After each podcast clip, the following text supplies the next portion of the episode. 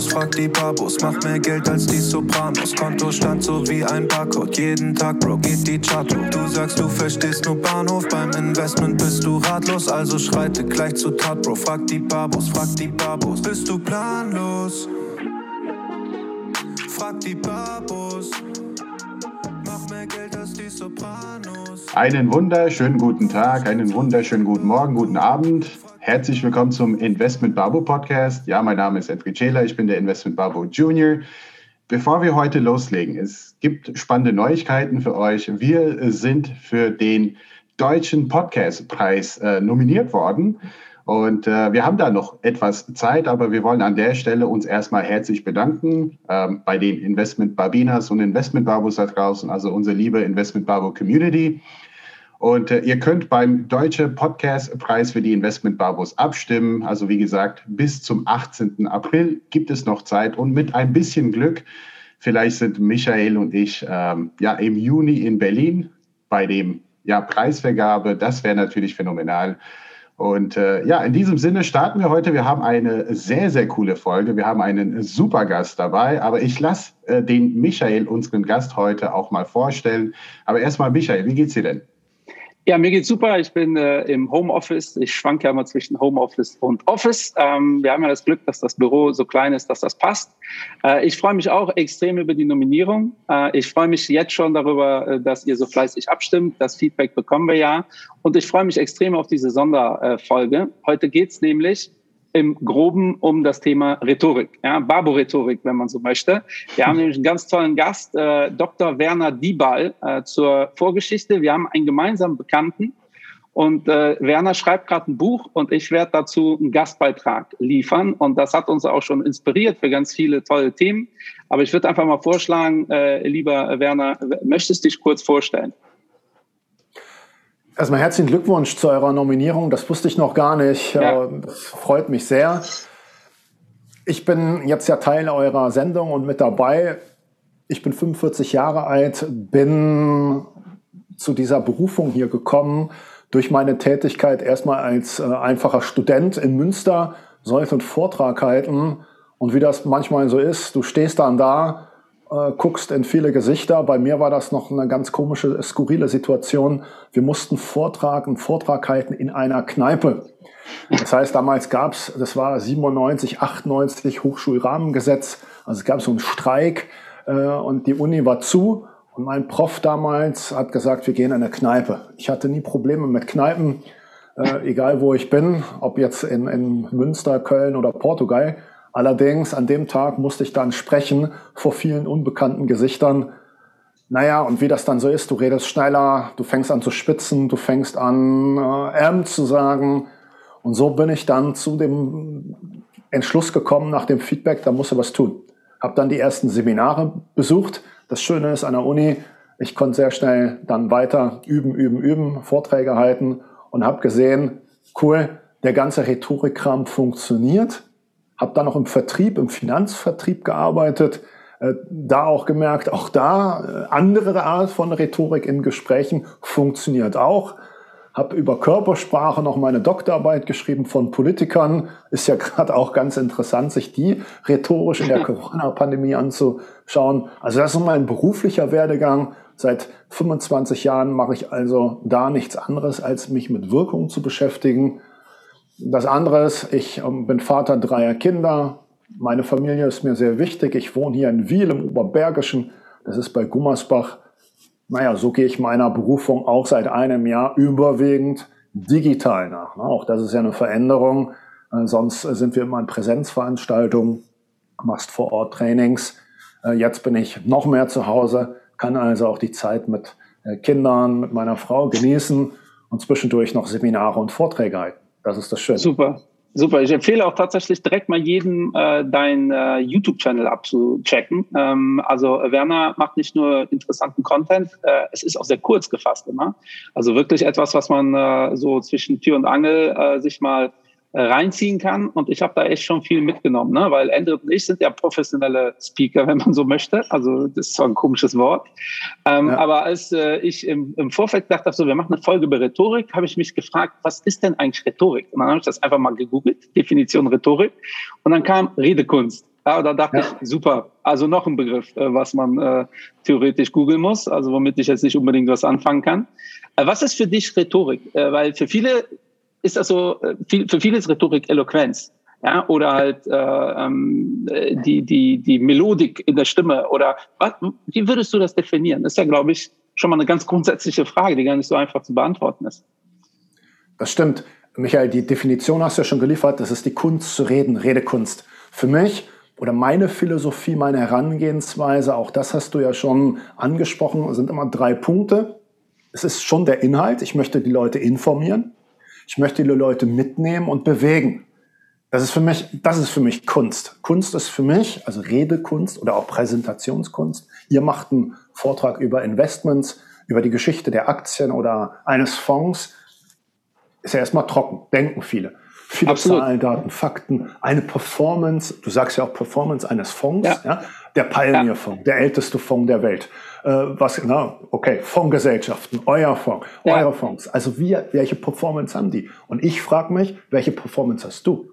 Und wie kannst du deine Performance ähnlich wie einer, wie bei einem Investment entwickeln? Also es ist ja nie vorbei. Ihr guckt tagtäglich auf die Märkte. Ihr schraubt, ihr an, an Stellschrauben, guckt, welche Positionen verschieben wir. Und ich gucke bei meinen Klienten, bei meinen Kunden, an welchen Stellschrauben drehen wir, dass das Redekunst, Präsentationskunst ergibt. Also eine Persönlichkeit. Für mich ist es also nicht nur eine rhetorische Figur, das, was ich jetzt gerade gemacht habe, Storytelling am Anfang. Okay, ich kann mich so vorstellen. Nur ihr merkt auch, wenn ich einfach nur eine Geschichte nutze, das tun ja ganz viele Menschen und sagen, okay, das ist Rhetorik, ein Element der Rhetorik ist Storytelling. Aber was ist mit eurer Körpersprache? Wie stehst du? Wie sitzt du? Wie klingt deine Stimme? Wie ist die Stimmmodulation? Für mich ergibt dieser Dreiklang, das Zusammenspiel aus Wort, Körper und Stimme, die Kunst. Interessant. Äh, Gibt es denn jemanden, wo du sagst, äh, du hast eben das Thema Politik äh, schon angesprochen, äh, der das äh, perfekt beherrscht? Die sind also alle, wir können davon ausgehen, alle, die da auch in Deutschland auftreten, ne, die kriegen ja gerade immer Schelte, Frau Merkel oder, ja. oder Herr Laschet oder dann Herr Söder, ein Herr Lindner gilt dann oder Herr Gysi als sehr guter Redner. Ne. Er ja. wird dann immer, hat auch schon viel selber über Rhetorik erzählt, Gregor Gysi. Aber für mich egal, du kannst sehen, wenn du dich wirklich mal damit beschäftigst, und du hast es ja angesprochen, ich versuche das jetzt, äh, auch Corona-bedingt, habe ich mehr den Fokus drauf gelegt, solche Persönlichkeiten zu analysieren. Das müssen nicht gar, nicht gar nicht immer nur Politiker sein, das können auch andere Leute sein, die im Rampenlicht stehen, das können auch Moderatoren sein, das könnte auch ein YouTuber sein oder ein Podcaster ja, oder ein Finanzchef, ja, äh, die ich dann analysiere, die ja vielleicht auch eine sehr gute Rhetorik haben und vielleicht auch ein sehr erfolgreicher Podcast sind, weil sie zum Beispiel eine sehr gute Stimme haben. Da gibt es ja auch viele Beispiele. Ja? ja. Und ähm, können jetzt Namen nennen. Also es gibt und bei den Rednern ist es auch so. Wie, ich sage, wieso ist Armin Laschet beispielsweise? Ihr müsst ja Lasch, kein, kein Bashing oder so, aber warum ist Armin Laschet CDU-Vorsitzender geworden? Liegt vermutlich an vielen Gründen. Warum ist es März nicht geworden? Laschet hat im Januar rhetorisch nach allen Regeln der Kunst eine sehr gute Rede gehalten, die die Delegierten überzeugt hat. Für die Rede war er sehr gut. Ja, jetzt hat er gerade andere Schwierigkeiten und Herausforderungen weiter zu, zu bewältigen. Hm, kann man jetzt sagen, ja, es ist ein, es ist ein Profi. Frau Baerbock habe ich analysiert, äh, wird dann oft gesagt, na ja, die ist viel zu schnell. Und ja, das ist ihr Typ. Ne? An manchen Stellen ist sie schnell. Aber wenn ihr euch die mal anguckt, Parteitag vor Delegierten, super Rede, super Power-Gesten. Auf einmal auf der digitalen Bühne siehst du sie in einem Korsett. Also dieses Digitale macht auch was mit uns, macht was mit unserer Rhetorik, mit unserer Körpersprache, mit unserer Stimme. Es klingt auf einmal statischer. Wir wirken auf einmal statischer, weil wir zum Beispiel kein Publikum haben. Dennoch sind das für mich alles sehr professionelle Rednerinnen oder Redner. Wenn wir, wenn wir sagen würden, okay, stell mal Christian Lindner hier hin, stell mal Gregor Gysi hier hin und lass die mal quatschen. Dann werden die zwei Stunden über politische, über auch finanzpolitische Themen sprechen und ihr sagt, wow, Wahnsinn, Wahnsinn, hat er sich gar nicht vorbereitet. Ich sage, natürlich ja. sind die vorbereitet. Die machen seit 10, 20, 30 Jahren, ich weiß nicht, Gysi noch länger, nichts anderes als reden und sich mit Themen zu beschäftigen. Wenn du dann noch ein paar Stellschrauben im Blick hast, dann musst du besser werden. dann bist du ein guter Redner. Das ist sehr, sehr interessant, Werner. Äh, zumal ich kenne auch deinen YouTube über Michael. Also an der Stelle, Michael, vielen lieben Dank. Ähm, ich kenne auch die Analysen von den Politikern. Finde ich sehr spannend. Äh, ich frage mich mal, äh, ob man da eine Analyse von einem Barack Obama oder Bill Clinton machen könnte. Das sind so, so zwei ja. meine Lieblingsredner beispielsweise. Ja. Und äh, meine Frage wäre jetzt, wie kann man Rhetorik üben oder lernen? Ist es, ist es ein Handwerk oder viele sagen, man ist als Politiker quasi geboren, als Rhetoriker? Also inwiefern stimmt diese Aussage? Weil manchmal, äh, wenn man einen Barack Obama auch live erlebt, dann ja. denkt man, das kann man nicht lernen. Also der ja. Typ ist einfach so genial. Okay. Also Du sprichst Bill Clinton an, du sprichst Barack Obama an für mich. Ne? Ich habe auch schon einiges zu Obama gemacht und natürlich gehört er da in die Champions League, mhm. in die Champions League der Redner oder Rednerin. Barack Obama, seine Frau Michelle übrigens auch, wobei sie sogar als die extrovertiertere noch mehr in die Öffentlichkeit, noch mehr Power ähm, zeigt ähm, und das auch beweist auf der Bühne. Ne? Michelle Obama. Also beide, sie, sie verkaufen sich ja auch im Du. Mittlerweile sind sie ja Richtig, ja. die ja, sie verkauft sich als du. Ich weiß, kenne den ja, Tagessatz ja. nicht oder den Minutensatz. Also zwei äh, super Performer auf jeden Fall, die sich sehr gut ergänzen. Ja. Um, ähm, du hast aber allerdings die Frage gestellt, ist das jetzt die Frage, höre ich immer wieder, ja gut, dann ist das eher eine Rampensau oder der hat mehr Talent als der andere und so. Ich meine, es ist wie beim Fußball. Talent schadet sicherlich nicht, um Profi zu werden. Also um richtig, richtig gut zu werden, ganz oben mitzuspielen. Dennoch, ich kenne ja auch einige aus der Speaker-Welt, aus der Trainerwelt, äh, wie auch immer du das nennst. Ne? Letztendlich machen sie ja alles, Coaching, Training, Vorträge. Äh, es ist Handwerk. Äh, Rhetorik, also meine Philosophie, okay? Es mag andere Leute geben, die anders denken. Ich sage, Rhetorik ist kein Hexenwerk. Es ist Handwerk, wo du das Beispiel Obama bringst. Obama hat ja auch angefangen, klein angefangen und gilt eher als introvertierter Mensch. Was viele gar nicht wissen. Und er, seine Frau ist die, ne, wie gesagt, die extrovertiertere. Und er hat sich mit seinem Amt entwickelt. Das, wenn wir jetzt eine Obama-Analyse machen würden, war ja nicht direkt US-Präsident. Wir denken immer, ah ja, Obama, diese Lichtfigur, wow, yes, we can. Ja, er hat diesen Slogan, äh, er hat Storytelling genutzt, all das. Allerdings, wo kommt der her? Ja, er war eher ruhiger, hat sich dann entwickelt, ist immer noch ruhiger vom Redestil, kann sicherlich super seine Geschichten, seine Zahlen, Daten, Fakten, seine Stimme, seine, sein, sein Blick, seine ganze Aura einsetzen. Aber er ist nicht direkt so, ah, die Aura, zack, jetzt hat er sie. Sondern ich glaube, das ist wirklich harte Arbeit. Und ich habe das ja immer wieder, wo du fragst, wo ihr fragt, wie kann ich das trainieren? Es ist trainierbar wie das Klavierspiel, wie Sport, selbst mal ganz publik, ne? wenn wir, wir fangen nochmal an, Michael und ich in Köln, wir treffen uns heute am Aachener Weiher oder am Stadtwald und laufen fünf Kilometer durch diesen Wald. Wir haben lange nichts getan. Morgen haben wir Muskelkater. Und so ist es auch mit dem Reden. Wenn du kontinuierlich trainierst, ich spreche dann immer von drei Wochen Projekten, wenn du dich kontinuierlich trainierst, Feedback erhältst, das auch annimmst, dann wieder das nächste Projekt aufmachst, selbstverständlich auch immer wieder Chancen hast zu sprechen. Übrigens, es geht ja auch digital. Ne? Mittlerweile, wir haben alle ein Smartphone, du musst dich nur filmen, könntest einen YouTube-Kanal machen, könntest bei Facebook Live gehen, bei Insta Live und schon bist du da. Du wirst Feedback erhalten. Ja. wenn du das mal jeden Tag machen würdest, nur fünf Minuten, ja, wenn du jetzt immer besser werden möchtest, dann hättest du kostenlos, dafür braucht er noch nicht mal mich, das wäre sicherlich eine schöne Alternative, ihr greift auf meine Dienste zurück, aber es gibt ja so viele auch am Markt, die da tätig sind, äh, Trainerinnen und Trainer, Speaker. Ich sage, das kannst du tun, um dein Handwerk zu verbessern. Und dann bist du vielleicht irgendwann Meisterin oder Meister. Wobei meine Frage ist immer, ich bin jetzt 45 Jahre alt, bin ich jetzt fertig? Also bin ich jetzt Meister der Rhetorik? Ich sage nein. Ich gucke auch immer wieder, wo kann ich mir Inspiration holen? Wo kann ich was lernen, wo kann ich was lesen, wo kann ich selber eine Herausforderung suchen. Meine neue Herausforderung zum Beispiel auch dieses Live-Gehen oder auf YouTube was machen. Es ist, es ist eine andere Situation, an der wachse ich. Das empfehle ich, ich auch meinen Leuten.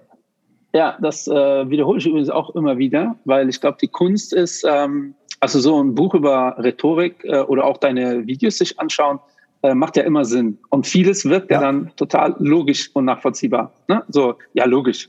Ja, logisch, ja. muss darauf achten. Aber das ist halt genau das Problem. Wenn man sich oft genug übt, dann verkraft man halt. Ne? Wenn man irgendwo einen Vortrag halten soll und dann überlegt man, äh, bloß kein Ö sagen, bloß kein Ö sagen, ne? dann äh, äh, ist man halt äh, darauf fokussiert und dann funktioniert das halt nicht. Ne? Mein äh, achtjähriger Sohn spielt äh, Fußball ähm, und dem habe ich oft genug gesagt, alles, was Cristiano Ronaldo kann, kann ich auch. Nur halt, der macht es hundertmal schneller und ohne drüber nachzudenken. Das ist, äh, das ist der Unterschied. Äh, deshalb ist der Trick, den er macht, den kann ich theoretisch auch machen, nur bei mir wird es nicht funktionieren, äh, weil er schießt wie so ein äh, Blitz an einem vorbei, weil er es halt von klein auf trainiert. Und das wird halt äh, total unterschätzt äh, in meinen Augen. Ähm, und bei Rhetorik ist das ähnlich. Ja? Wobei äh, viele wirklich Schwierigkeiten haben mit dem Begriff. Ich äh, habe in einem YouTube-Video ja, von dir gehört und das habe ich mir auch schon öfter mal angehört äh, oder schon mal diskutiert, dieses Thema, äh, ihr manipuliert ja Menschen. Ja, wie, wie mhm. stehst du zu dem äh, Thema Rhetorik? Ist ja letztendlich, wie manipuliere ich Menschen? Ich will was verkaufen. Äh, ja. In der Politik ja oft auch, sieht man jetzt auch wieder, meiner Meinung nach läuft äh, rhetorisch sicherlich einiges richtig aktuell, aber in der Informationspolitik, was wiederum zwei verschiedene Paar Schuhe sind, äh, läuft politisch gerade einiges schief. Aber ähm, was ist wie entgegnest du diesem, äh, äh, du willst ja Menschen manipulieren, äh, mhm. Vorwurf? Es ist so, wie ist, die, wie ist denn die, die Absicht, wie ist die Definition von Manipulation? Ne? Okay, negativ, ich will jemanden beeinflussen und irgendwas aufschwätzen, was er nicht braucht. Also zum Beispiel ähm, ein Investment, irgendein Investment in eine Immobilie, in eine Aktie. Und ich glaube, wenn ihr äh, auch Podcasts hört, nicht nur euren, ne, andere ja. äh, oder YouTube-Channel abonniert oder irgendwas, gerade du musst ja nur irgendwo online gehen, bei Facebook, Insta, siehst du auch viele, die versuchen, hey, ich will was verkaufen. Ob die Absicht immer positiv ist, weiß ich nicht. Ne? Das muss jeder dann für sich beurteilen. Ich sage, Rhetorik, wenn, wenn du das intelligent einsetzt und deine Absicht ist eine positive Absicht, dann hat das nichts mit Manipulation so, zu tun, sondern ich möchte einfach meine Dinge, meine Sachinhalte überzeugend darstellen. Natürlich gibt es auch viele Beispiele, und wir müssen jetzt hier nicht mit dem Dritten Reich oder der anderen Geschichte anfangen, wo Rhetorik eingesetzt wurde, um Menschen zu beeinflussen. Die Absicht ist negativ. Die Absicht ist, ich kann natürlich auch sagen, hey, ich gründe jetzt mit euch beiden eine Partei wir treten sehr überzeugend auf. Wir machen einen Podcast und versuchen Leute zu überzeugen. Wir, wir sind Verschwörungstheoretiker oder wir sagen, Mensch, wir nutzen auch die Bewegung und sagen, so geht das hier alles nicht weiter mit Corona. Wir müssen jetzt auf die Straße gehen. Und ich wette mit euch, wir würden, wenn wir das überzeugend machen, laut genug brüllen, ein paar Allgemeinplätze raushauen, holst du viele Menschen erschreckenderweise mit. Das ist für mich aber keine positive Absicht. Das ist nicht mein Verständnis von Rhetorik. Ich weiß, es gibt viele Seminare auch dazu. Es gibt so reißerische Titel wie die schwarze Rhetorik, die Kunst, Menschen zu beeinflussen. Für, für, und das suggeriert ja den Leuten, oh, ich lese dieses Buch, ich höre diesen Podcast. Und jetzt kann ich all meine Produkte, die die Leute vielleicht gar nicht brauchen, an, den, an die Frau oder an den Mann bringen. Das wäre für mich klar eine Manipulation, wo ich Rhetorik missbrauche. Und ich versuche da auch mal meine Leute, also euch, meine Kunden, Ne? Alle, die mit mir arbeiten möchten, YouTube äh, oder auch direkt im Online-Coaching oder auch im Seminar, äh, was ich hier anbiete, so zu sensibilisieren, dass sie A, besser werden. Also zum Beispiel, dass jemand sagt, er hat Lampenfieber. Und dann bringe ich ihm bei, rhetorisch, wie geht er damit besser um? Ich, oder auch Schlagfertigkeit. Alle, alle fragen mich mal nach Schlagfertigkeit oder im Vertrieb. Ich habe ja viele Jahre Finanzvertrieb gemacht, da haben wir gelernt Einwandbehandlung. Kennt ihr wahrscheinlich auch beide. Klar. So, das kannst du lernen. Ja? Einwandbehandlung, da gibt's ganze Seminare, da gibt's ganze Bücher zu. Klar versuche ich das den Menschen beizubringen. Wie gehst du jetzt mit einem Einwand um, wenn einer sagt, das ist mir zu teuer oder das brauche ich nicht? Meine Absicht, ich will jemanden überzeugen, davon überzeugen, dass er zum Beispiel meine Dienstleistung in Anspruch nimmt. Ist das jetzt negativ? Ist das jetzt manipulativ? Oder sage ich einfach nur, okay, meine Absicht ist, ich möchte Menschen dafür sensibilisieren, dass sie bewusster mit Sprache umgehen. Positiv. Dann ist meine Absicht positiv. Und so kann ich das Schritt für Schritt lernen und sehen und trainieren. Und da versuche ich die Leute auch an die Hand zu nehmen und zu sagen, guck mal, was der gerade macht. Also ich kann schon gar nicht mehr anders. Frau Merkel sitzt da, Herr Söder sitzt da. Dann kommen ja andauernd Talkshows, ne? egal ob gestern hart, aber fair, davor Frau Merkel, danach Herr Söder. Nee, also wie gehen die mit kritischen Fragen um? Erkennen wir Techniken? Erkennen wir sogar Verhaltensmuster? Das finde ich die spannende Frage. Oder wenn ich mir andere Speaker-Kollegen anhöre oder deren Podcast. Oh, der nutzt gerade Zitat. Oh, der nutzt gerade die Storytelling. Wie macht er das? Oh, guck mal da, wie er die Pause setzt. Da, noch länger die Pause hält. Guck mal da, äh, eine Struktur. Vergangenheit, Gegenwart, Zukunft. Ah, nee, das war Pacing and Leading. Aufnehmen, umleiten. Also ich habe gerade fünf rhetorische Techniken genannt, nicht direkt sehe, wenn ich für Sprache sensibilisiert bin. Dann kann ich also auch viel besser durchschauen, was macht mein Gegenüber gerade mit mir. Und dadurch, und darauf will ich hinaus, bin ich dann auch gefeiter vor Manipulation. Wenn mir also ne, irgendwie einer was andrehen möchte, durch Suggestivfragen, durch Ja-Fragenstraße, äh, was ich gar nicht brauche. Ne, und ich muss jetzt nicht mit der, mit der Waschmaschine anfangen oder dem Sky-Abo oder so. Es, es, es tagtäglich werden ja damit konfrontiert. Und gar nicht mehr so viel heute oldschool über Anrufe, so wie ich das früher noch gemacht habe, sondern äh, auf Facebook, auf Insta, auf YouTube. Äh, da sind die ganzen ja oft auch Schreihälse unterwegs, die mit Einstiegsfragen, mit Bildern die Leute beeinflussen möchten. Oder natürlich kann es auch sein, manipulieren möchten. Wie, wie schaffst du es, ohne großen Aufwand 10.000 Euro mehr rauszuholen? Ja, genau. Wie schaffst du es, ohne große Bewegung ein, Sixpack zu, zu erhalten? Das ist eine Frage. Ja, ich meine, es ist doch logisch, dass das nicht geht. Ja, es, es, es wird nicht gehen. Du musst Was? Ich habe gerade so ein, äh, auf Instagram sowas bestellt. ja, ich, es funktioniert ja, doch. Fallen, ja, da ist ein, äh, es wird den Leuten suggeriert, ja, da, da, da macht das einer sehr überzeugend, der redet auch laut, der hat vielleicht was Cooles an, der hat vielleicht selber ein Sixpack und so. Also das kriegst ja nicht, äh, das kriegst ja nicht geschenkt. Absolut. Ich, ich sage immer, es, ja. ich, ich sage immer, es geht um äh, Aufmerksamkeit auf sein Thema lenken. Ne? Darum geht es ja, ja äh, in vielen Fällen. Also wenn ich, äh, also in unserem Alltag ist, wir referieren teilweise äh, in irgendwelchen Meetings, wo vor uns zwölf andere referiert haben. Und da muss man halt rhetorisch, äh, wenn wir fachlich nicht überzeugt werden von unserem Produkt, hätten wir eh ein Problem. Aber da ja. muss man halt rhetorisch natürlich herausstechen, äh? idealerweise ja. auch inhaltlich. Ähm, und das ist tatsächlich ein Kampf gegen Windmühlen, äh, weil in unserer Branche eigentlich sehr gerne vorgelebt wird, immer wieder dieselben äh, Inhalte, immer wieder dieselben Zahlen. Ich sage, ja, wir langweilen damit die Leute zu Tode. Ähm, und das kann man tatsächlich überall, es wird ja gerade eine Riesendiskussion, äh, Gender Gap. Ne? Und äh, wir haben mal eine Folge gemacht äh, mit äh, Investment Barbinas, nur Frauen. Da ging es auch darum, warum in der Finanzindustrie die Frauen so unterrepräsentiert sind. Ähm, und natürlich ist das auch ein Thema, sich früh damit zu beschäftigen, da die Aufmerksamkeit auf seinen Lohn zu ziehen. Und ich glaube, das kriegen Männer einfach früher und vielleicht auch oder sicherlich durch die sozialen Umstände eher beigebracht, da ein, einzutreten und die Aufmerksamkeit jetzt auf sein Gehalt zu lenken ähm, und das dann auch einzufordern. Ne? Und das ist letztendlich, das ist auch Rhetorik und Manipulation, wenn man es negativ darstellen will. Äh, letztendlich ist es die Aufmerksamkeit auf das Thema zu lenken, was einen gerade interessiert, ja, und sich nicht lenken lassen von dem anderen. Und umso fitter man da ist, ähm, desto besser logischerweise. Aber du hast gerade was ganz Wichtiges gesagt, ja. das Thema Lampenfieber. Ich glaube, unsere jungen Zuhörer, die werden das Thema kennen, in der Uni ersten Vortrag halten oder in der Schule oder äh, Abi-Prüfung stehen ja wieder an. Äh, die, die mündliche Abi-Prüfung ist ja für viele so ein Horror. Äh, wie, was würdest du denn konkret empfehlen, äh, wenn jemand sagt, er hat Lampenfieber? Was kann man da machen? Also zur Enttäuschung äh, aller, die jetzt gerade vorm Abitur stehen oder im ersten Staatsexamen oder äh, Bachelorprüfung oder so oder einer wichtigen Rede online, die gute Vorbereitung ist durch nichts zu ersetzen.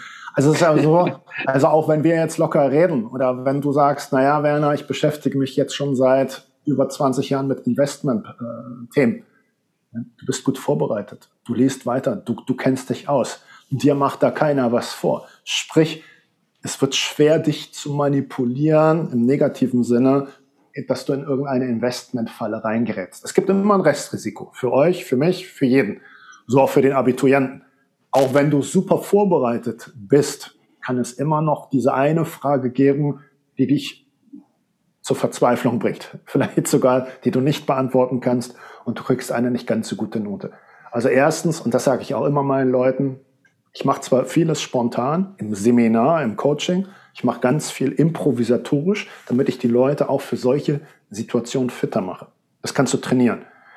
Aber für eine Abiturprüfung, für ein Bewerbungsgespräch, du solltest das ernst nehmen, du solltest das vorbereiten. Ich bereite meine Vorträge akribisch vor. Also wie fange ich an? Was sage ich dann? Wie ist mein Ende?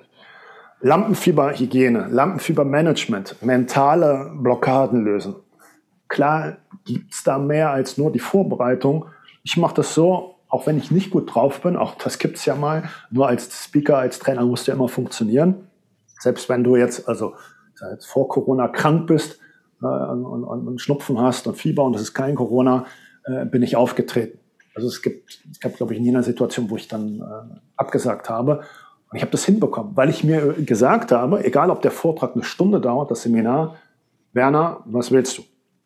Du willst acht Stunden die Leute begeistern, informieren und mitnehmen.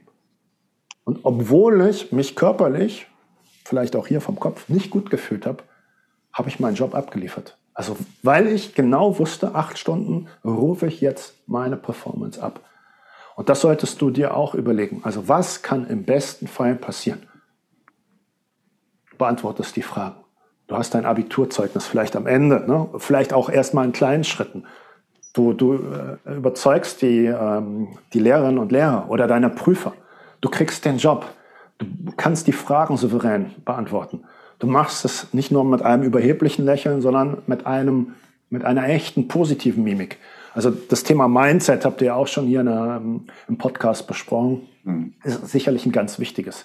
Ich sag, für die Leute, die sehr viel Lampenfieber haben, du könntest ja um Spieß mal umdrehen. Du hast dein Fußball, äh, das Thema angesprochen, Cristiano Ronaldo, deinen achtjährigen Sohn, der geht ins Spiel rein. Was kann heute im besten Fall passieren? Du schießt ein Tor. Oder du verteidigst gegen Cristiano Ronaldo. Du schaffst es sogar, den Ball abzunehmen. Was muss dafür passieren? ja, das wird niemals passieren. Nein, aber du musst hochkonzentriert sein, fokussiert auf den Ball, auf Cristiano Ronaldo, auf die Situation auf deine Bewerbungssituation, äh, auf dein Verhandlungsergebnis. Du könntest natürlich sagen, na ja, gut, das ist mentale Hygiene. Klar, kann ich dazu Autosuggestion machen. Ich kann auch mal sagen, um den Druck mal zu nehmen vom Kind, von dem Achtjährigen. Was kann im schlimmsten Fall passieren? Du machst heute kein gutes Spiel. Du bist acht Jahre alt. Äh, die Jüngeren werden es jetzt wahrscheinlich nicht äh, kennen, aber Michael wird es wahrscheinlich kennen. Enrit, mal gucken. Dragoslav Stepanovic, der große Philosoph aus Frankfurt. Oh, aus also Frankfurt ich bin dabei. Dragoslav ich, ich, hat gesagt. Legende. Legende. Legende. Ich, ich, ja, der, ich weiß gar nicht, was er genau gesagt hat. Ich habe so viele Fußballzitate im Kopf, aber Stepanovic ist mir auf jeden Fall. Stepanovic. Ja. Die haben verloren, die Eintracht. Na, irgendwann hieß die Zwietracht Frankfurt. Lebbe geht weiter. Und das ist auch eine ja, genau. Philosophie, die ich sehr wichtig finde hey Leute, selbst wenn wir den Podcast heute hier versemmeln, was ich nicht hoffe, und ihr sagt, Mensch, Werner, das war eine absolute Enttäuschung. Wir hatten 100 Zuhörer, wir haben sonst äh, 10.000. Ja. Dann finde ich das sehr traurig, finde ich bedauerlich für die Zeit und für euer Engagement und auch meins. Dennoch sage ich, okay, dann habe ich vielleicht bin ich nicht gut angekommen und ich fühle mich dann hinterher auch nicht so toll, wenn ich das höre. Nur ist jetzt mit 45 Jahren mein Leben vorbei. Ist meine ganze Karriere als Trainer vorbei. Es ist ein wahrscheinlich nicht so ein schöner Moment, den muss ich aushalten. Aber wenn ich jetzt weiter arbeite, vielleicht hatte ich einmal einen schlechten Tag. Wenn ich weiter arbeite, wenn ich noch härter an mir arbeiten möchte, dann geht auch mein Leben als Trainer, als Investment Barbo weiter. Ja, auch wenn die Performance mal einbricht eines Fonds. Ja. Also im besten Fall kann was passieren, immer Rendite von über 15 Prozent. Ist wahrscheinlich nicht realistisch. Ja. Es wird immer Rückschläge geben im Leben. Also ich wünsche jedem, dass er seinen Job bekommt, seine, sein Abitur gut besteht ja? oder sein Examen gut macht. Keine Frage. Aber du kannst ja auch mal, um den Druck zu nehmen, okay, was kann heute im schlimmsten Fall passieren in der Situation? Ich krieg diesen Job nicht. Okay, es gibt so viele Jobs. Du bist vielleicht 19 Jahre alt, 20 Jahre alt. So könntest du auch den Druck nehmen. Und ja. über allem steht Routine. Routine, Routine, Routine. Das heißt, je häufiger du trainierst, je häufiger du lernst, eine neue Sprache, über Aktien etwas, euren Podcast am besten, lesen, Bücher lesen, Fachliteratur, desto besser wirst du und sicherer, routinierter wirst du im Umgang mit deinen Finanzen beispielsweise. Ja, das äh, finde ich total spannend, weil in unserem äh, Podcast ja. äh, das Feedback haben wir schon erhalten. Wir haben ganz selten so Ja-Nein-Antworten. Ja? Und das ist tatsächlich ja. völlig unabhängig äh, vom Inhalt. Aber das ist halt das, was die Leute ja gerne hören wollen. Ne? So, stell dir die Leute nackt vor und dann läuft das. Stell. Also bei mir hat das noch nie funktioniert. Und, ich habe es äh, einmal gemacht. Das, ja, ich, ich, ich, ich, ich habe ich habe die Fantasie gar nicht dafür, muss ich zugeben. Und äh, ich kriege relativ oft das äh, Feedback, dass ich so souverän äh, wirke und bin. Ähm, und dann sage ich halt gerne zu, ich habe mittlerweile zweieinhalbtausend Stunden referiert. Ne? Also äh, und ich mache keine acht Stunden äh, äh, genau. Vorträge. Das ist eine, immer so eine Stunde oder eine halbe Stunde. Ähm, dann bin ich ziemlich fit in dem, was ich mache. Und trotzdem, das hast du ja auch schon erwähnt, bin ich in der Regel nach einem Vortrag durchgeschwitzt ja? und nicht aus Nervosität, äh, sondern aus Anspannung tatsächlich. Ja. Also ich habe mir abgewöhnt, blaue Hemden anzuziehen, äh, wenn ich referiere, weil dann äh, sieht man das halt besonders nett. Ja. Ähm, und das unterschätzen die Leute. Die denken, die suchen immer die Abkürzung. Und das ist ein Tipp, was wir seit Podcast 1 sagen. Es gibt keine Abkürzung. Ja, wenn du Sixpack haben willst, musst du einfach Diät machen und trainieren. Äh, da ja. gibt es keine Alternativen. Äh, Endre, du hast nicht so viel, äh, du hast mittlerweile aber auch, äh, wo bist du? Bei 1000, schätze ich mal, ne? Bist ja ein paar was Jahre jünger. Bei den Vorträgen meinst du? 1000 Stunden?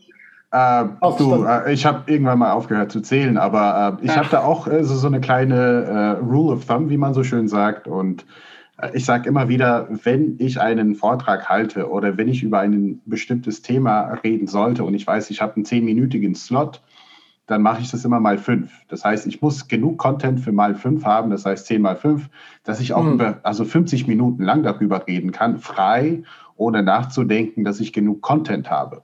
Dazu gehört, wie du sagtest, Werner, Vorbereitung, viel Lesen, Fachliteratur, also wirklich über Aktien äh, musst du den ganzen Tag reden können. Denn wenn du, sie, wenn du diese fünf Minuten hast, dann stottert man auch sehr oft, wenn man nicht vorbereitet ist und wenn irgendein Gedanke dann nicht zu Ende geführt wird, weil einfach nicht genug Content auch im Kopf ist. Deshalb mein kleiner Rule of Thumb immer mal fünf wenn man mir sagt, Entke, du hast 20 Minuten Zeit, dann sage ich, ja, also ich könnte rein theoretisch auch 100 Minuten zu diesem Thema auch äh, reden. Und so bin ich fitter und trete auch viel fitter auf. Und äh, das, das merkt man auch. Aber das ist vollkommen richtig. Routine, Routine, Routine. Jetzt komme ich ganz kurz zu meiner Frage und du kannst auch gerne was dazu sagen, Werner, zu meinem Rule of Thumb, ob das Sinn macht oder ja. nicht. Äh, meine Frage wäre jetzt in der Einwandsbehandlung. Äh, ich hätte jetzt hier zwei konkrete Beispiele und ich glaube, es geht vielen Beratern auch so in der Finanzbranche, dass man auch schwierige Kunden hat und auch schwierige potenzielle Kunden hat. Und ja. äh, bei, bei den schwierigen Kunden ähm, kann ich mir durchaus vorstellen, äh, die haben wir auch, ne, so ist es nicht, dass in Zeiten wie Corona letztes Jahr beispielsweise oder in, in, in, Krisenzeiten die Kunden dann panisch sind und die hören einem, einem nicht mehr zu. Alles, was man ihnen beigebracht hat über die Zeit, äh, macht man kaputt sozusagen mit einem Verkauf in fünf Minuten sozusagen. Und wie geht man mit solchen Kunden äh, um, die gar nicht mehr zuhören? Und das passiert in fallenden Märkten, aber auch in steigenden Märkten, denn äh, Angst und Gier und auch in steigenden Märkten, dass Kunden sagen, ja, aber jetzt muss ich unbedingt Bitcoin und Tesla kaufen. Äh, ja. Es ist mir wurscht, ja, die Lauf, also die Aktien laufen jetzt von mir, das Entweder nein, ich höre jetzt nicht mehr zu, was du sagst, jetzt steige ich voll prozyklisch ein oder genau das Gegenteil. Und das zweite Beispiel sind äh, schwierige potenzielle Kunden, äh, meiner Meinung nach, die ähm, eh alles wissen. Und die sagen, ja, aber was hast du mir zu erzählen? Und äh, einmal äh, zum Thema, du bist eh zu jung. Und äh, ich ja. glaube, dazu hast du so ein schönes Video gemacht zu dem Thema, man versucht sich zu rechtfertigen. Aber vielleicht, vielleicht hast du da ein paar Tipps für unsere äh, Zuhörer gerade. Wie geht man mit schwierigen Kunden um und mit schwierigen potenziellen Kunden um? Endrit, das waren ja jetzt oder sind sehr viele Themen und ich roll das kurz nochmal auf, denn ja. das passt auch zu deinen ganzen Fragen oder Punkten äh, korrigieren mich oder äh, ihr könnt mich auch immer unterbrechen, wenn ich jetzt da zu viel Quatsch oder wenn ihr sagt, nee, das ist aber jetzt nicht zu der Frage. Dennoch für mich immer das zentrale Thema Struktur. Mhm. Äh, zu deiner Formel, ne, Umgang mit Lampenfieber. Du hast achtmal so viel, zehnmal so viel Content. Ist super. Ich kenne viele Leute. Schaut, ihr, schaut euch Professoren an, Professorinnen, äh, mhm. ITler oder auch Finanzleute, die super viel wissen nur, die haben oft nicht so die Struktur. Und das noch, auch das lernt ihr, wenn ihr wollt, bei mir oder bei anderen. Struktur heißt roter Faden. Wenn ich weiß, wie geht's los? Wie ist mein Einstieg? Dann gibt mir es enorm viel Sicherheit und Souveränität. Wenn ich heute weiß, zehn Minuten geht das Ganze. Äh, oder der Podcast, wir haben vorher geredet, eine Stunde, etwa 50 Minuten in der Regel, sagtest du, Michael. Was wird für eine Frage kommen zum Einstieg? Wahrscheinlich von Michael oder von dir, Enrit? Die Frage, Werner, sag mal ein paar Worte zu dir. Äh, das ist im Bewerbungsgespräch übrigens ähnlich. Sagen Sie mal ein paar Worte, wer sind Sie?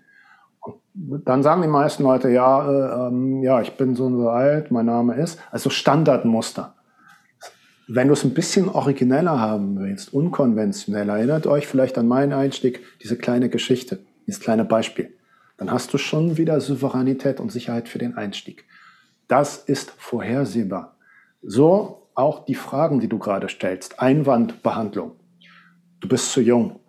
Die Performance läuft nicht. Ich will lieber auf Bitcoin oder Tesla setzen.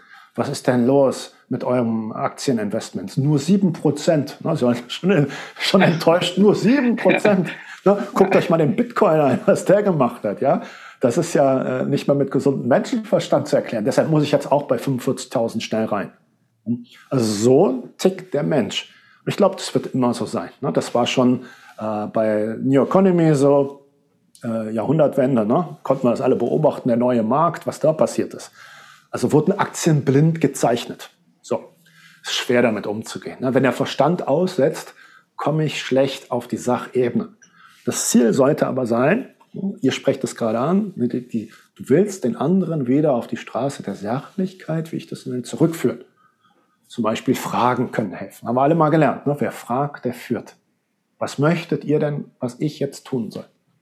Was möchtet, was, was erwartet ihr jetzt? Ja, du stellst dem Kunden oder dem potenziellen Anleger die Frage.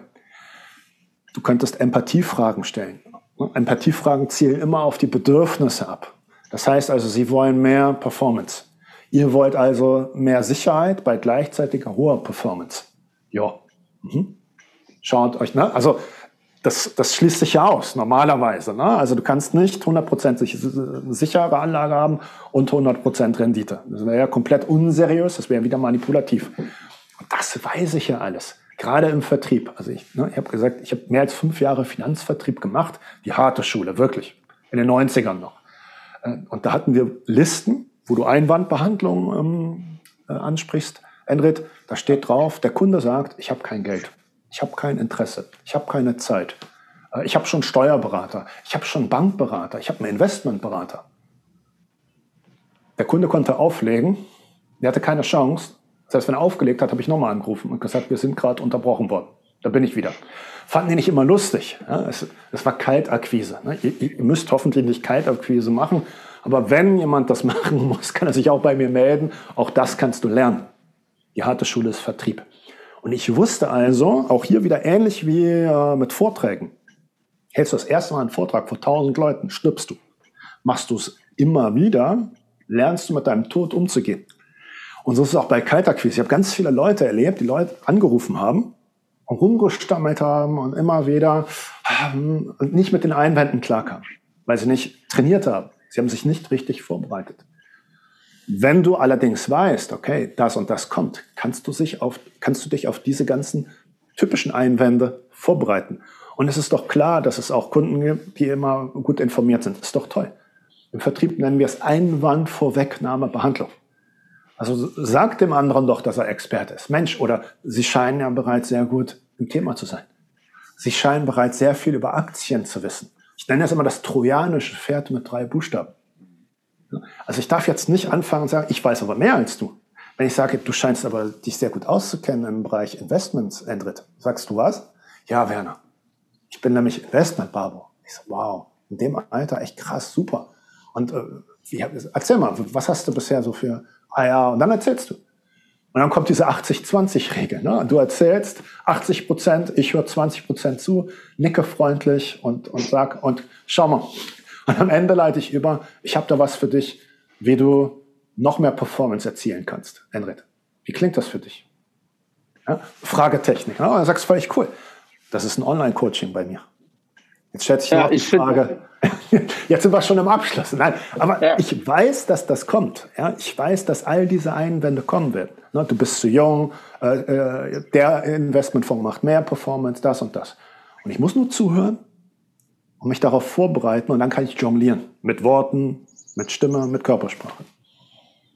Also ich finde auch, bevor wir zum, also für die Vertriebler ja. jetzt unter äh, euch, die jetzt zuhören, äh, ist es wichtig, halt echte Beziehungen aufzubauen. Ne? Und äh, bevor ja. sowas passiert, dass der Kunde dir nicht mehr zuhört, dann hast du halt im Vorfeld sehr viele Fehler gemacht. Äh, es ist wichtig, den Kunden ernsthaft zuzuhören und wissen, was er möchte. Dann kommt man eigentlich nicht in diese Situation. Ja, aber genau. es gibt ja genug Berater, die dann sehen, okay, der Kunde ist irgendwie gerade total angefixt, was das Thema Investment angeht. Dann verkaufe ich dem ein paar Fonds und so. Ja, und dann darfst du dich auch nicht wundern, wenn er ein Jahr später anruft und ist von was anderem angefixt. Also nehmt die Leute mit auf eure ja. Reise, äh, hört denn zu. Wenn ihr wisst, wie die Kunden ticken, was die hören wollen, wird das, und das garantiere ich, ich habe 20 Jahre äh, Erfahrung in dem Bereich, da werden die Leute euch nicht einfach so abspringen, weil die meisten Menschen, deshalb funktioniert auch Kaltakquise, sind halt keine Ärsche. Also die meisten Menschen sind ja. nette Leute ja, und die machen sowas auch nicht einfach irgendwo auflegen. Wenn Wildfremder anruft, obwohl das gerechtfertigt wäre. Ne? Wenn Wildfremder ja. mich anruft, wäre es ja gerechtfertigt aufzulegen. Trotzdem bleibe ich freundlich und rede mit den Leuten, weil ich auch weiß, ey, der muss gerade irgendwelche Job erfüllen, Zahlen erfüllen. Und wenn er nett zu mir ist, warum sollte ich dem nicht die Chance geben, mit mir zu reden? Ja, und äh, das ist wirklich ganz wichtig, äh, da sind wir dann auch weg von diesem Manipulativen. Ja, weil wenn ich dann davon ausgehe, dass das, was ich mache, dass ich damit Menschen helfe, habe ich auch gar kein Problem damit, meine rhetorischen Mittel so einzusetzen, dass er mir dann zuhört. Ja, und genau. da passiert das, glaube ich, in, in der Praxis, wenn man eine echte Kundenbeziehung hat, äh, relativ selten, dass sowas passiert. Und das sage ich auch jungen Beratern immer wieder. Interessiert euch wahrhaftig für eure Leute, äh, seid halt da, gebt den Gründe, über euch nachzudenken, dann äh, werden die sich von äh, alleine äh, melden über kurz oder lang. Und ich glaube, das ist ganz, ganz, ganz wichtig. Ja, trotzdem äh, nehme ich hier schon sehr viel mit. Ich habe in einem äh, Video, äh, fand ich, ich finde Schlagfertigkeit ist ja so ein tolles Thema. Ja. Das, ist ja, das ist ja auch immer ein Risiko. Ja? Also ich habe mal in einem Bewerbungsgespräch und ich äh, kann das hier der Community direkt weitergeben. Äh, ich habe Bewerbungsgespräche gemacht für Jobs, die ich gar nicht wollte, einfach nur, um äh, in dieser Situation wieder mal zu sein, weil ich wusste, dass ich schon lange kein Gespräch mehr hatte. Und dann habe ich einfach mal welche geführt aber ich wusste, wenn jetzt mein Traum, wenn mein Traumjob kommt und ich seit zehn Jahren kein Gespräch mehr geführt habe, ist das halt uncool. Mhm. Ähm, und ich wurde mal konfrontiert bei einer Gehaltsverhandlung äh, mit der Aussage, ja, äh, und ich sage dann immer, Geld ist mir wichtig, aber wichtiger sind andere Themen. Und dann kam, äh, ja, Durchschnittsgehalt in Deutschland ist so und so. Ja, und dann habe ich sehr schnell darauf geantwortet, Durchschnittsgehalt ist für Durchschnittstypen. War auch ein Risiko, logischerweise in dem Moment. Ja. Aber das war der CEO, mit dem ich da geredet habe, der hat gelacht und fand das super. Ja, der meinte, diese äh, äh, Arroganz finde ich äh, äh, hervorragend. Ich habe das auch klargestellt, dass ich das nicht als Arroganz empfinde, sondern einfach eine ganz sachliche Feststellung. Ähm, und das kam gut an. Ich habe dann dieses, äh, diesen Jobangebot äh, auch bekommen. Ähm, und äh, das ist nicht mein jetziger Arbeitgeber. Also wisst ihr, dass das zum Beispiel eine Stelle war, die mich gar nicht so interessiert hat, sondern ich wollte in diesen wieder in diesen Modus kommen.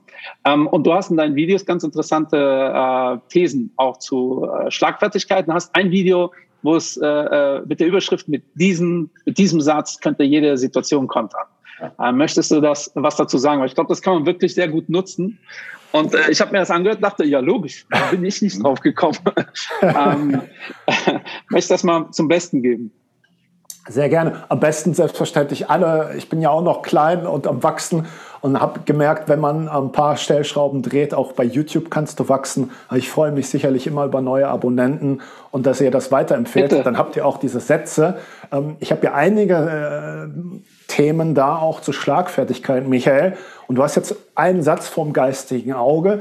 Ich weiß nur, dass ich sehr stark differenziere zwischen sozialverträglicher Schlagfertigkeit und direkter Schlagfertigkeit. Ich löse das sofort auf. Also bei Schlagfertigkeit ist ja oft das Problem, ich schlage und mache jemanden fertig. Also wenn er so wollt, ich hole die Keule raus. Oder beim anderen, ist ja mal Sender-Empfänger-Modell, kommt es als Keule an. Es hätte ja auch sein können, Michael, bei deinem Beispiel, beim CEO, du sagst, das ist für Durchschnitt, Durchschnittstypen und der sagt, was ist das für ein arroganter Schnösel. So ein Fatzke wollen wir nicht haben. Ne? Das war 50-50. Ja. Ja, ja, also du hast einen rausgehauen, vielleicht weil ja. du sagst, komm, ich bin hier in einer Position, ich habe nichts zu verlieren, ich hau es einfach raus. Ich Oder sag mal so, äh, wäre genau. ich gerade arbeitslos und äh, ja. müsste mir überlegen, wie ich äh, meine äh, Miete bezahle äh, und das wäre mein Traumjob, weiß ich nicht, ob ich das so sagen würde. Genau. Aber in dem Moment äh, war es definitiv so eine bewusste 50-50-Entscheidung. Ja. Damit, gut, dass du es so offen sagst, Michael, es ist nämlich für unsere Zuhörerinnen und Zuhörer wichtig, es ist auch situativ. Mark Twain hat mal gesagt, Schlagfertigkeit ist das, was uns 24 Stunden später einfällt. Und selbst wenn ihr sagt, eine Minute, also ich brauche mal eine Minute. Also wenn ich eine Minute Ihrem Podcast nicht auf eure Fragen antworten würde, dann wäre schon wieder schlecht. Dann kann ich sagen, ja, ja ich schweige jetzt einfach mal, ist ja auch eine Technik in der Verhandlung. Ne? Schweigen, wer zuerst eine Zahl nennt, verliert hier. Nur ihr werdet ungeduldig, die Zuhörerinnen und Zuhörer werden ungeduldig. Jetzt gibt's, ich habe mal gesagt, der eine Satz, mit dem ihr kontern könnt. Auch hier sage ich wieder, es muss mir einfallen. Es kommt auf die Situation an. Es kann arrogant wirken. Das ist immer die Gefahr. Es kann auch sehr schnell ein emotionaler Trigger sein. Das eine hatte ich ja gesagt, Endrit, gerade weil ist eine schöne Technik, wenn ich sage, mhm. ähm, dass wir wollen jetzt irgendwas machen. Ihr wollt einen Podcast machen. Ihr wollt was ganz Innovatives im Podcast machen. Ja, aber das haben wir doch noch nie so gemacht. Gerade weil wir es noch nie so gemacht haben, sollten wir mal schauen, dass wir neue Wege gehen. Wäre die Antwort von Michael. Ne? Das wäre mit gerade weil. Er könnte aber auch einen Satz nennen und sagen, gut beobachtet. Damit kann ich leben.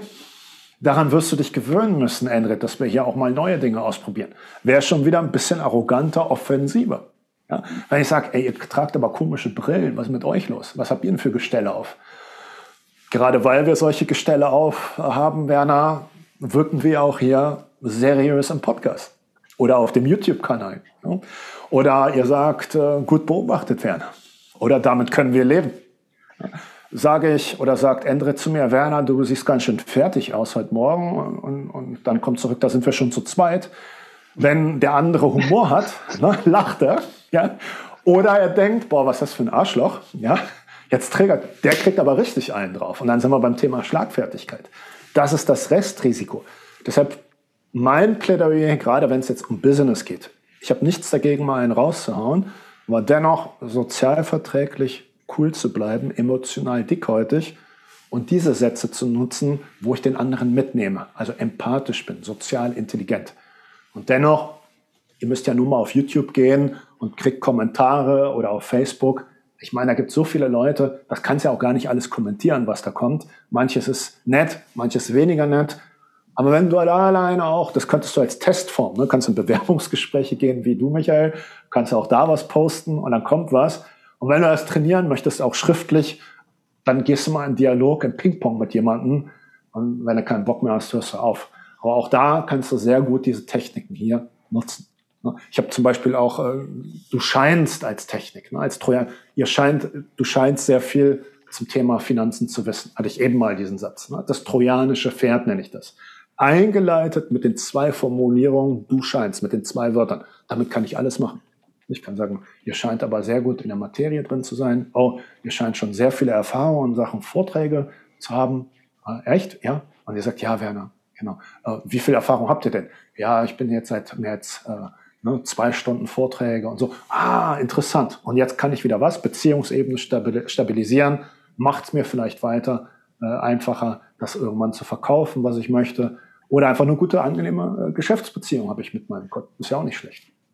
Ja, deshalb also bin ich auch so schnell Fan. Äh, von, deshalb bin ich so schnell Fan von deinen Videos geworden, äh, weil äh, dieses Bewerbungsbeispiel ist so ein schönes Beispiel. Ja. Ähm, äh, da das kann man halt schlecht in ein Buch packen und sagen, liebe Leute, macht das so, weil das wird total äh, irre. Äh, als äh, so auf YouTube wird das auch nicht funktionieren, weil äh, ein ganz wichtiges Thema dabei ist halt Selbstironie. Ähm, ja. Und äh, das hat man gegenüber verstanden dann in dem Moment. Und das ist aber so für die breite Masse nicht unbedingt geeignet, weil da werden immer ein paar Leute dabei sein, die auch Ironie generell nicht so ja. direkt verstehen. Und dann hast du äh, direkt so Hater-Kommentare. Ähm, und das ist halt wirklich immer individuell äh, total von der Situation abhängig. Ich finde auch, ja, wir reden heute erstaunlich viel über Fußball. Ähm, äh, Slatan Ibrahimovic ist ein gutes Beispiel. Ja, der haut ja ein, ja, der haut ja einen Spruch nach dem anderen raus und der ist äh, viel beliebter als Cristiano Ronaldo. Also wenn Cristiano Ronaldo ja. sagt, ich bin der beste Spieler der Welt, sagen alle, boah, was für ein eitler Fatzke. Ja, ja, auch wenn das objektiv gesehen, kann man sich wirklich streiten, ob, ob da gibt's noch zwei, drei, ja, und das war's. Ja. ja. Äh, bei Slatan Ibrahimovic dieselbe Aussage, sagen alle, das ist cool. Ja, das ist cooler Typ, der sagt, äh, Gott ist jetzt in Paris gelandet, ja. als er äh, da äh, sein erstes Interview gegeben hat. Ähm, und das ist halt aber etwas, was halt Slater machen kann, weil er diese Selbstironie hat. Ja? Und deshalb finde ich diese, diesen krassen Tipps, die ich auch auf, es gibt ja ganz viele Rhetorik, Investment, äh, Instagram, ähm, äh, Profile mittlerweile, wo dann ja. auf so einem Bild äh, steht, sagt das und das. Das finde ich halt echt kritisch, weil es einfach zu einfach ist. Ne? Also so ja. funktioniert das nicht. Ne? Und jetzt äh, sich zum Bewerbungsgespräch zu trauen und dann so einen Spruch auszuhauen, kontextlos, ist halt irre. Ja, also es war schon gut überlegt und trotz gut überlegt äh, war ich in dem Moment so, hu, ist eine 50-50-Geschichte, aber was soll's. Ja, äh, dafür bin ich jetzt ich hier. Hab, ich habe eine äh, ähnliche Geschichte, Michael, äh, und äh, ich muss auch in der Tat auch gleich los, aber diese Geschichte will ich loswerden. Denn äh, bei mir hat es dazu geführt, ich habe nicht viele Vorstellungsgespräche in meinem Leben gehabt. es hat meistens sofort funktioniert. Und auch bei dem derzeitigen. genau. Wirkt jetzt ein bisschen arrogant, aber in einem Vorstellungsgespräch äh, saß mein Gegenüber, auch ein junger Mann, äh, zwei Jahre älter, ich möchte jetzt keinen Namen nennen. Äh, man kennt sich in der Branche und er fragte mich, ja, wo siehst du dich in fünf Jahren? Habe ich gesagt, in deine Stelle, denn ich hoffe, du bist auch weitergekommen im Leben. Und äh, das kam nicht so gut an, denn ich habe auch den Job nicht bekommen, aber äh, wir sind Branchenkollegen, wir verstehen uns heute immer noch. Ja. Ich glaube, das war dann ein bisschen zu arrogant von meiner Seite, aber es war eine ehrliche Antwort. Ich, ich habe so gut gemeint. Ich so, ich hoffe, du kommst weiter und ich kann deine Stelle besetzen. Ja. Aber ja, nee. Ja, ähm, aber da auch, ne? Sender-Empfänger. Ich habe mit dem CEO gesprochen in dem Moment. Das heißt, er fühlte sich von mir sehr wahrscheinlich nicht bedroht. Wäre das ja. meine direkte, direkte Führungskraft, würde ich das wahrscheinlich nicht sagen äh, weil äh, da wäre die Wahrscheinlichkeit viel höher, dass er sich von mir dann in dem bedroht fühlt, im Sinne von, äh, der will mir hier Konkurrenz machen oder mich hier wegekeln genau. oder was auch immer. Ähm, das ist halt auch ganz wichtig. Ne? Aber ich sehe, wir haben eigentlich noch Themen für fünf Stunden. Ich würde vorschlagen, ja. äh, wir beenden das heute und äh, sobald, äh, wir haben ja gemeinsam ein Buch geschrieben, äh, wir machen auf jeden Fall eine zweite Folge, werden dann noch ein bisschen über das äh, Buch sprechen, weil das ja auch nochmal eine ganz neue Welt auch sowas zu Papier zu fassen. Lieber Werner, vielen Dank. Also ich habe schon viel mitgenommen. Ich empfehle wirklich jedem, äh, sich dein, äh, dein, deine YouTube-Videos oder alles von dir so reinzuziehen, was geht. Alles. sobald das Buch, äh, alles, sobald das Buch draußen ist, werden wir es sicherlich auch nochmal bewerben, weil ich bin jetzt offiziell äh, Co-Autor. Äh, auch ja. etwas, was schön auf einer Visitenkarte aussieht. Äh, äh Endrit, ich plane da was. Von meiner Seite war es das. Vielen ja. Dank. Endrit, äh, du darfst verabschieden. Danach darf Werner wie immer bei uns äh, die Abschlussworte finden. Und auch von meiner Seite, Werner, vielen lieben Dank. Ich schlage vor, wir machen eine zweite und eine dritte Folge, weil das ist super, super spannend. Das ist jetzt meine persönliche Meinung. Ich freue mich über Feedback von unserer Community. In diesem Sinne, vergisst nicht, für die Babos, also Vote for Investment Babo, das ist der offizielle Slogan auf deutscherpodcastpreis.de. Und äh, das war's von meiner Seite. Mach's gut und bis bald wieder. Werner, the word is yours. Vielen Dank. Also wenn es kurzweilig war für alle, für mich war es kurzweilig. Das liegt auch immer an den Gesprächspartnern. Danke dafür. Bei all dem, ich sage ne, Kleinigkeiten, Irms, Sprüche, Körpersprache, es sind ja ganz viele Kleinigkeiten, die zum großen Ganzen führen, nämlich zu unserer Persönlichkeit. Macht euch allerdings keinen Stress. Perfektion weckt Aggression. Genau das, was ihr auch gerade zum Abschluss nochmal gesagt habt. Also auch mal so Kleinigkeiten. Du musst nicht der perfekte Mensch sein. Slatan Ibrahimovic macht es mit dem Augenzwinkern. Er, er, er spricht von Gott, aber jeder weiß, okay, er ist nicht Gott, er meint es nicht ernst. Er macht es mit dem Augenzwinkern und kommt als Persönlichkeit glaubwürdig rüber, zumindest bei vielen. Und da, das steht für mich immer über allem. Also die Glaubwürdigkeit. Es ist nicht schlimm, wenn du mal M sagst oder mal sozusagen als Weichmacher, solange du die Kontrolle hast und die Souveränität. Deshalb denkt immer dran, Perfektion weckt Aggression, allerdings Wiederholung führt zur Meisterschaft. Deshalb freue ich mich, mit euch das Ganze zu vertiefen und zu wiederholen. Mach mehr Geld als die Sopranos. Kontostand so wie ein Barcode. Frag die Babos.